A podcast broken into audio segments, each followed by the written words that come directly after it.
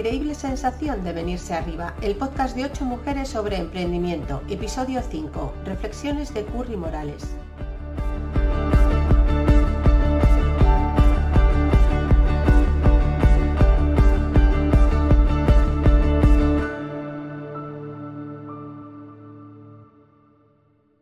El momento actual que estamos viviendo va a quedar grabado en nuestra memoria y en la memoria colectiva por mucho tiempo.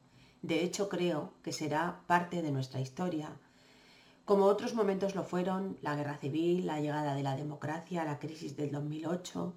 Otras pandemias hemos padecido antes que esta, es cierto, pero esta nos ha pillado desprevenidos a nivel mundial. Nos ha pillado con el paso cambiado. Y hoy lo traigo a colación por cómo esto nos va a cambiar. Han sido muchas las personas afectadas por esta pandemia a nivel personal y profesional, y la verdad ambas cosas son terribles. Pero en todo esto que nos está pasando, empezamos a darle valor, a poner en valor a una palabra que cada vez se escucha más, la resiliencia. El término comenzó a utilizarse en 1972 y los primeros estudios sobre la resiliencia se centraban en personas que habían vivido situaciones límites, mm, personas en campos de concentración, mujeres maltratadas, niños viviendo en exclusión social fuera en la calle. Resiliencia es un término que se toma de la resistencia de los materiales que se doblan sin llegar a romperse para recuperar de nuevo su forma original. Que recuerda un poco aquella letra, ¿verdad?, de la canción del dúo dinámico, Soy como el junco que se dobla, pero siempre sigue en pie.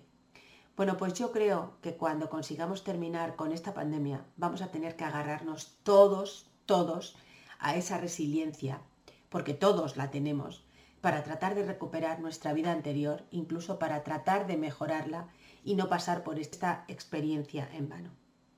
A nivel profesional, para muchas personas este momento puede ser lo peor que le ha pasado y a mí me gustaría compartir con vosotros que lo, a veces lo peor que te pasa puede ser la antesala de lo mejor que te podía pasar.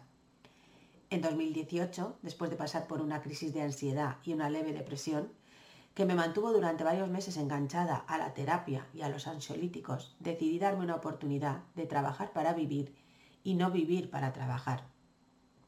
Lo peor que me pasó fue lo mejor que me podía haber pasado, porque eso supuso que me planteara la vida de otra manera. Una vida más libre, en la que todo mi esfuerzo, mi conocimiento y mis habilidades las pusiera a mi servicio, al de mi negocio y al de mi vida. Emprender a los 54 años, pero tú estás loca, me decían.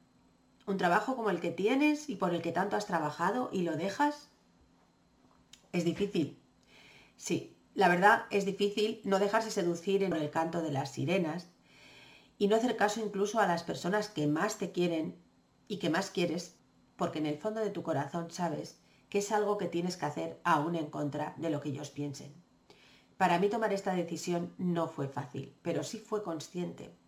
Era consciente de lo que dejaba, pero también era consciente de que el trabajo me estaba quitando la alegría, la ilusión de haber conseguido todo lo que me había propuesto. No os negaré que emprender con 54 años no fue fácil. Pero por si acaso tenéis alguna duda, emprender con 25 tampoco lo es, ni con 40.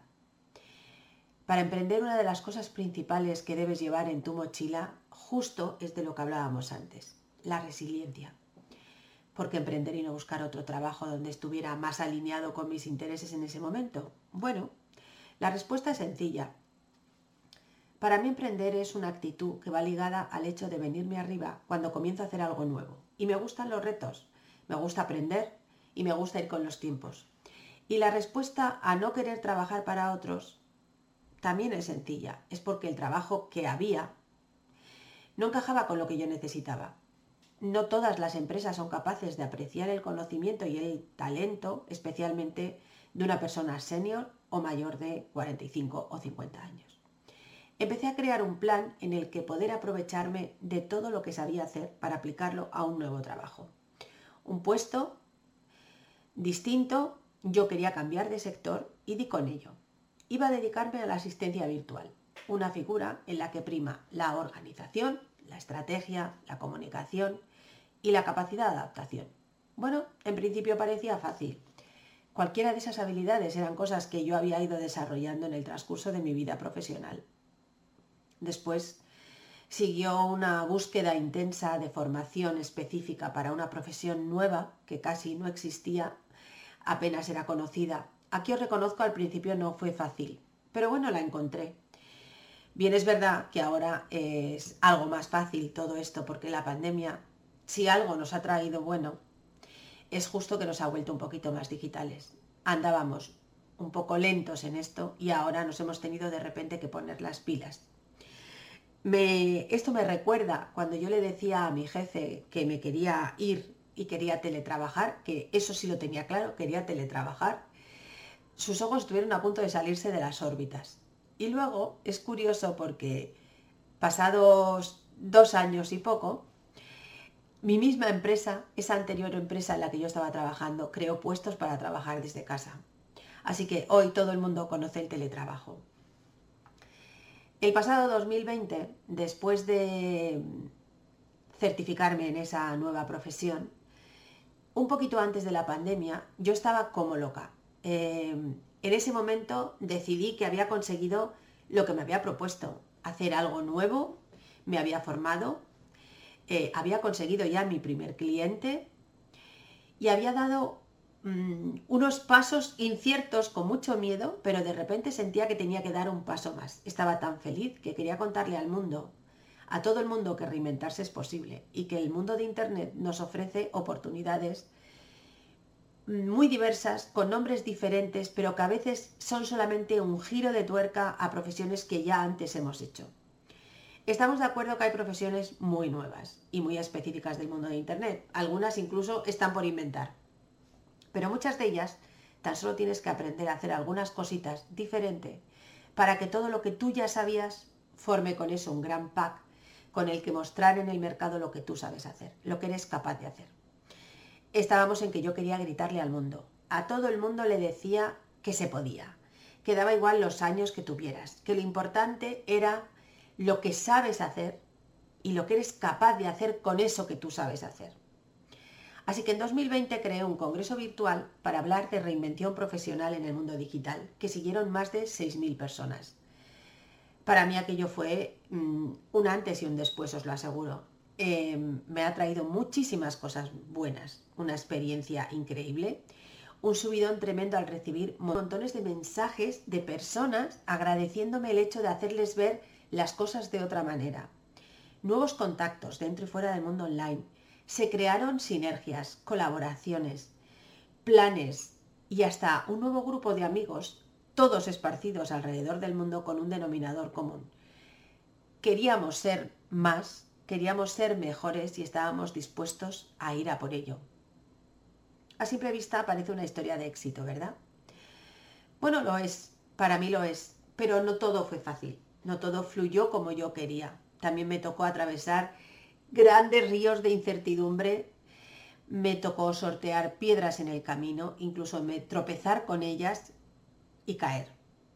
Y como esos juncos de la canción que antes mencionaba, te doblas a merced de los elementos muchas veces, pero después vuelves a recuperar tu centro y vuelves a avanzar hacia adelante. Ser resiliente es tener la capacidad de sobreponerse a un contexto adverso. Y para las personas que bailamos la canción Resistiré hace ya muchos años en fiestas con amigos, antes de cantarla en los balcones, el mercado laboral supone un contexto muy adverso ya antes de la pandemia, pero por supuesto lo será mucho más después. Por eso emprender puede ser esa luz al final del túnel. Puede ser una nueva oportunidad de reconciliarte contigo y con tu confianza.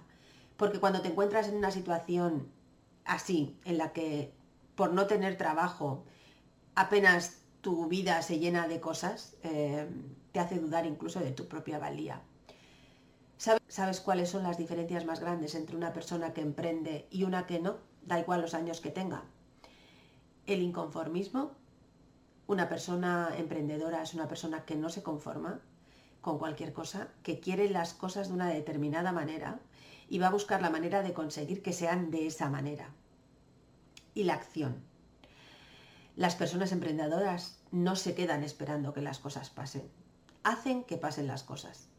Buscan soluciones a retos que la vida les pone y en lugar de vivir en la agonía o en la queja, se ponen las pilas. Como ves, son cosas, bueno, No facilísimas, pero tampoco son extraordinariamente difíciles, porque todo lo demás se puede encontrar. La información, la formación, personas que piensen y sienten como tú para crear comunidad. Todo esto es fácil de encontrar y en este podcast además te vamos a hablar mucho de esto, de esto y de muchas cosas más. Confía en ti. Estás en tu mejor momento, estás en el lugar adecuado. El momento es ahora y, y todo lo que tienes por delante es vida por vivir. Solo te toca a ti elegir cómo quieres hacerlo. Ojalá este podcast sea el catalizador entre tu emprendimiento y esa vida que tú deseas. Muchas gracias por acompañarme, os deseo una feliz semana y volveremos a estar por aquí muy pronto.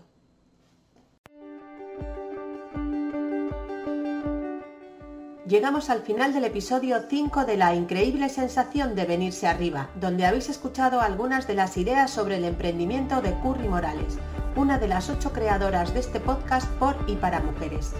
Nos encantará leer vuestros comentarios y recibiros en nuestro blog y redes sociales. Os dejamos los links en la descripción.